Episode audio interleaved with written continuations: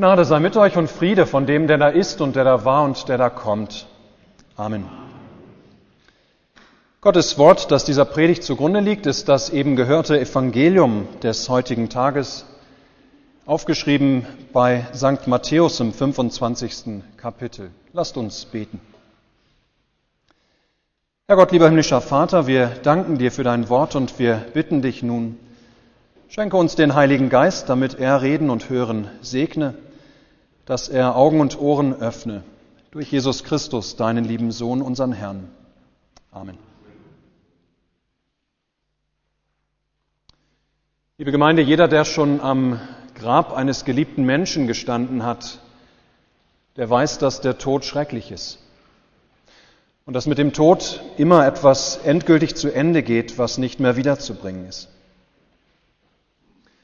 Jeder, der schon am Grab eines geliebten Menschen gestanden hat, der weiß auch, wie, ganz egal wie man es wendet, ja, wie zutiefst unnatürlich der Tod letztlich doch ist. Und wie viel Schmerz er immer wieder mit sich bringt, eben wegen seiner Unnatürlichkeit. Vor allem, wenn es sich um einen leidvollen oder einen unzeitigen Tod handelt. Ja, jeder, der schon am Grab eines Menschen gestanden hat, weiß, dass der Tod zudem plötzlich und unerwartet wie ein Dieb in der Nacht kommen kann. Dass wir tatsächlich weder Tod noch Stunde oder weder Tag noch Stunde wissen. Ihr Lieben, dieses alles wissen und erfahren auch alle Menschen, ob nun gläubig oder nicht. Ja, dieses alles vom Tod erfahren und erleben und wissen alle Menschen, ganz gleich welcher Religion oder Weltanschauung sie angehören. Der große Unterschied zwischen verschiedenen Weltanschauungen ist jedoch, was dieser Tod, den wir allesamt erfahren, ja, was dieser Tod mit uns macht. Und was für, was für Konsequenzen wir aus ihm schließen. Ja, was macht der Tod eines anderen Menschen mit mir? Was macht die Tatsache, dass ich weiß, ich selbst irgendwann im Grab liegen werde mit mir? Viele Leute gehen ja von einem frisch geschlossenen Grab weg mit dem Vorhaben, selbst nun viel bewusster leben zu wollen. Nach dem Motto, bevor derselbe Tod mich irgendwann dahin rafft und es mit meinem Leben vorbei ist, bevor es für mich selbst zu spät ist, wie für den, dessen Überreste wir gerade eben in der Erde begraben haben. Ja, bevor das soweit ist, will ich für mich noch ein so gutes Leben wie möglich mir machen. Ich will noch so möglichst oder ich will so viel Freude wie möglich erleben und so viel Erfüllung erfahren wie nur irgendwie möglich. Eben solange ich noch kann. Wer weiß, wie nahe mir mein Ende ja, deshalb will ich die paar Monate oder Jahre oder gar Jahrzehnte, die ich hoffentlich noch habe, voll ausnutzen. Und Gott? Naja, das werde ich dann noch sehen, wenn es soweit ist. Mit dem Glauben kann ich mich ja immer noch beschäftigen. Im Alter kann ich mir ja die Zeit dazu gut nehmen. Und auch so, wenn ich früher sterben sollte, wenn es einen Gott gibt, dann wird er mir schon gnädig sein. Ich habe ja wirklich halbwegs ordentlich gelebt. Ja, dann werde ich am Ende des Tages trotzdem schon recht gut davonkommen, auch wenn ich nicht ständig zur Kirche gerannt bin. Ich bin noch ein anständiger Mensch. Nun, nun will ich aber lieber, statt ständig mich mit dem Tod beschäftigen zu müssen, nun will ich erst einmal leben. Carpe diem, nutze den Tag, Genieße den Augenblick. Ich will erst einmal das Beste machen aus dem, was mir noch an Lebenszeit bleibt. Wer weiß, wie schnell es nicht alles vorbei ist. Ja, deshalb will ich erst mal so leben, als ob es keinen Morgen gibt. Liebe Gemeinde, gerade das ist es aber, was und woran uns Jesus heute erinnert, mit dem Gleichnis aus dem Matthäusevangelium. Es gibt einen Morgen selbst nach unserem letzten Tag auf dieser Erde. Es ist nicht irgendwann plötzlich einfach alles nur vorbei. Nein, es kommt der jüngste Tag Und mit ihm der Anbruch des neuen Morgens, der Anbruch der Ewigkeit, der Anbruch einer ganz neuen Zeit. Dann wird das Himmelreich gleichen zehn Jungfrauen, sagt Jesus. Ja, und ob das bei dir nun der Tag ist, an dem Himmel und Erde in Schrecken und Feuer vergehen werden, der letzte Tag der ganzen Welt, oder ob das der Tag ist, an dem du, wie alle anderen auch, ähm, sterben musst, also dein ganz persönlicher jüngster Tag. Auf jeden Fall wird dieses der Tag sein, an dem du das laute Rufen hören wirst. Siehe, der Bräutigam kommt, der König. Er war etwas verspätet, aber nun ist es endlich soweit. Geht hinaus ihm entgegen. Ja, und dann werden sich so manche Menschen erschrecken, werden so manche Menschen mit Entsetzen feststellen, dass sie auf diesen Tag nicht so richtig vorbereitet waren. Ja, so erzählt es Jesus mit seinem Gleichnis dass diese Menschen die Ereignisse dieses jüngsten Tages völlig überraschen werden. Jesus vergleicht den jüngsten Tag mit einer Hochzeit, wie sie damals in Palästina üblich war. Ja, bei so einer Hochzeit damals war es üblich, dass zehn Brautjungfern mit brennenden Lampen den Bräutigam erwartet haben, um ihn, wenn er dann kommt, in das Hochzeits- oder in den Hochzeitssaal zu begleiten. Dieses Bild gebraucht Jesus im Gleichnis, aber die Hochzeit, von der Jesus erzählt, ist doch noch mal etwas anders als die Hochzeiten, wie sie damals üblich waren. Ja, in dem Gleichnis, das Jesus erzählt, da sind nämlich fünf der Brautjungfern gar nicht so richtig auf das Kommen des Bräutigams vorbereitet. Das ist komisch. Ja, sie haben überhaupt gar kein Öl für ihre Lampen mitgebracht. Und vielleicht noch überraschender ist die Haltung des Bräutigams. Als diese fünf Frauen dann zu spät an der Tür zur Feier anklopfen, weil sie erst einmal noch Öl besorgen mussten, und er ihnen sagt, Wahrlich, ich sage euch, ich kenne euch nicht.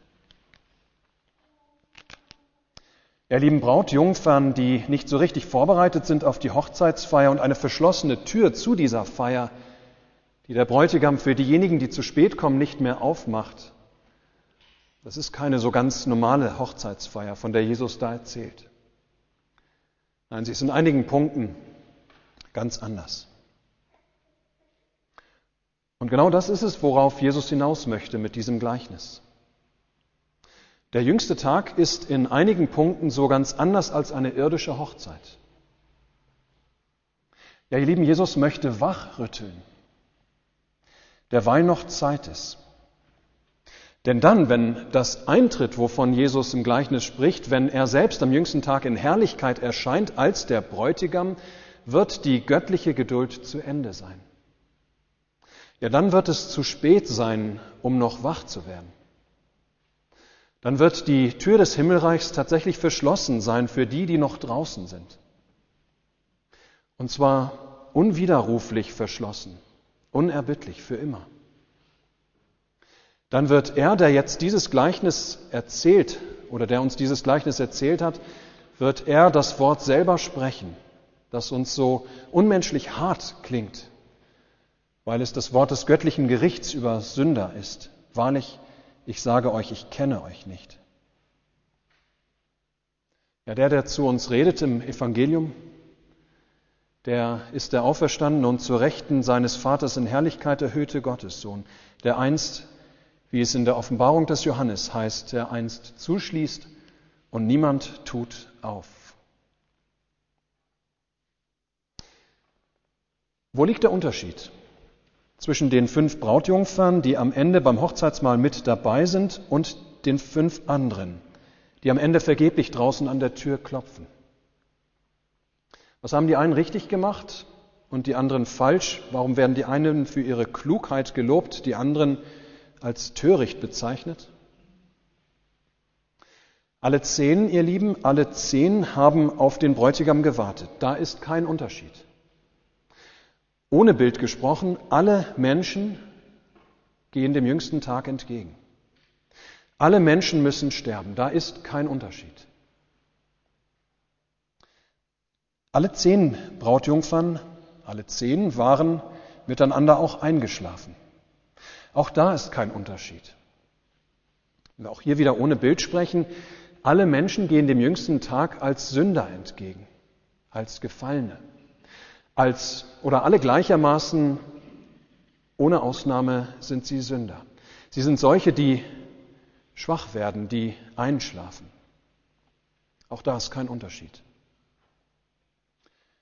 Der einzige Unterschied zwischen den fünf Klugen und den fünf Törichten besteht darin, dass die einen Öl mitgenommen haben für ihre Lampen, falls das Warten länger dauern sollte und sie tatsächlich einschlafen, also auf diesen Tag entsprechend vorbereitet gewesen sind, während die anderen fünf dem Kommen des Bräutigams unvorbereitet entgegenblickten.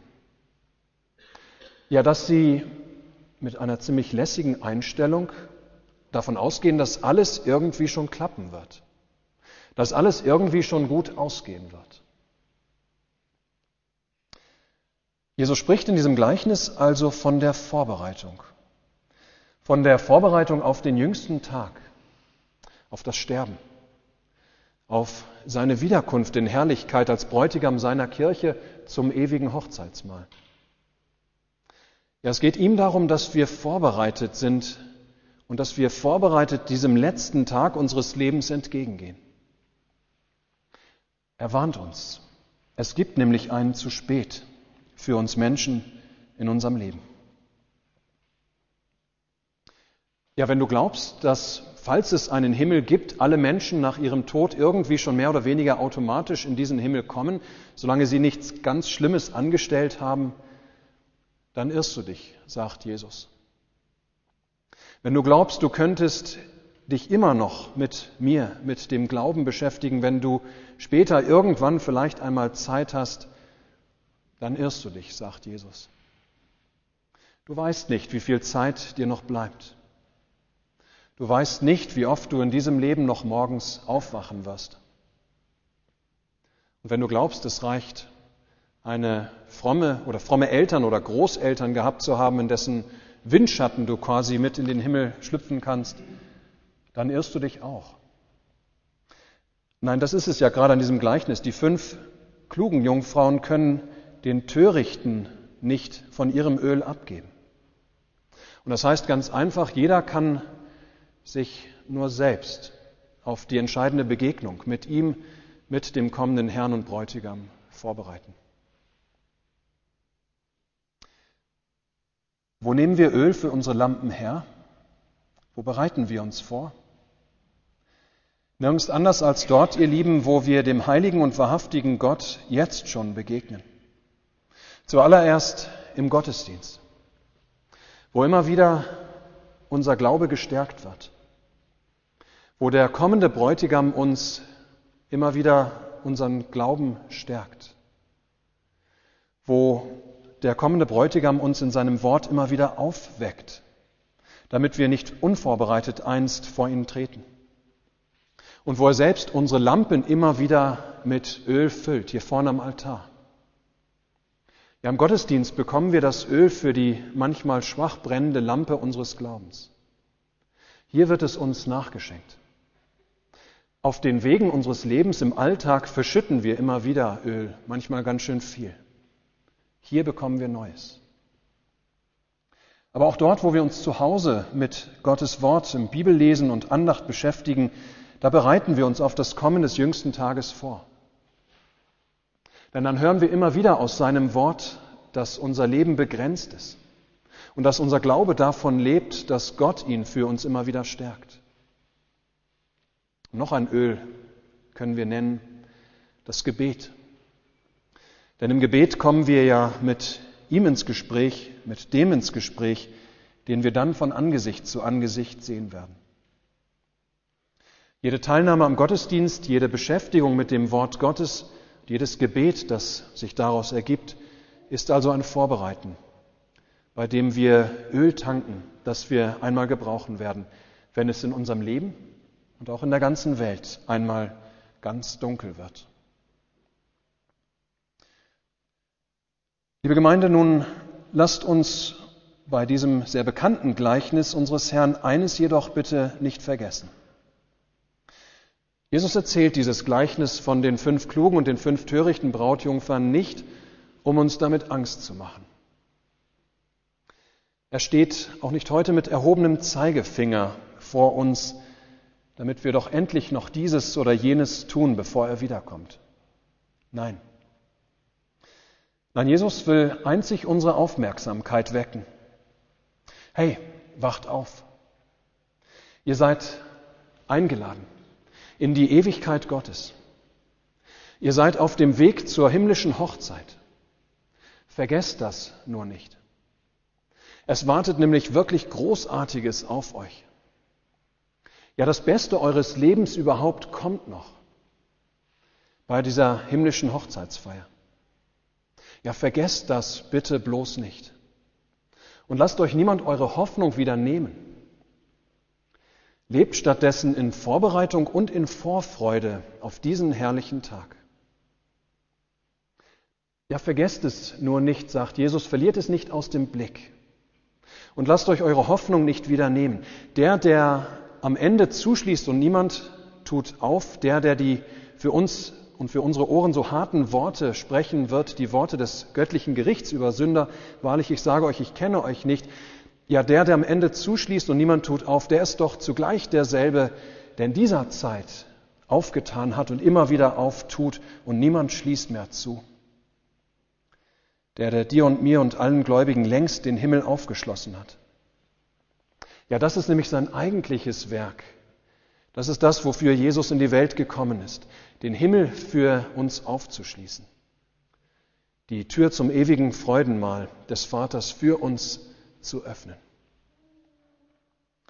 Ja, der, der kommen wird in Herrlichkeit am jüngsten Tage, das ist der, der da spricht, ich bin die Tür. Wenn jemand durch mich hineingeht, wird er selig werden.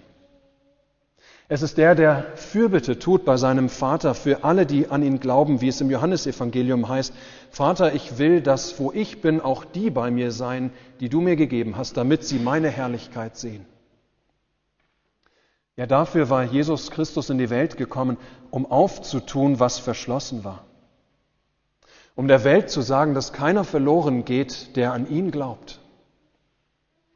Um die Einladung in die Welt oder in der Welt laut werden zu lassen, in mir steht euch der Himmel offen. In mir habt ihr die Versöhnung mit Gott, das größte Glück eures Lebens. Wachet auf, ruft uns die Stimme haben wir als Graduallied eben gesungen. Hören wir diese Worte als zu uns gesprochen. Ja, darum geht es, Jesus, wachet, denn ihr wisst weder Tag noch Stunde. Ja, darum geht es, Jesus, dass wir nur nicht vergessen, diesen tiefen Trost, der in seinem Evangelium steckt. Dass wir uns immer wieder vor Augen führen lassen, was er für uns mit seinem Leiden, Sterben und Auferstehen getan hat. Dass wir uns immer wieder vor Augen führen lassen, dieses ewige Hochzeitsfest im Himmel. Damit wir alle Zeit leben mit der Aussicht dieses Ziels vor Augen und dieses Ziel niemals aus den Augen verlieren. Ja, liebe Schwester, lieber Bruder im Herrn, höre heute wieder die Einladung unseres Herrn in seines Vaters ewiges Freudenreich. Du darfst dank Jesus Christus teilhaben an der königlichen Hochzeit, die kein Ende haben wird, schöner als du es dir auch in deinen besten Träumen nicht vorstellen kannst. Und lass dich durch nichts und niemand abbringen von dieser wunderbaren Hoffnung.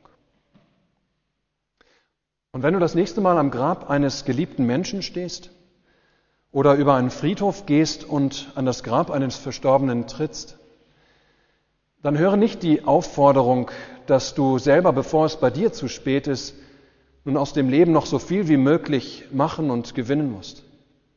Dass du selber noch für die dir verbleibende Zeit ein so gutes und erfülltes Leben wie irgendwie nur möglich dir machen musst. Dass du die paar Jahre, die dir noch bleiben, noch voll, voll ausnutzen musst.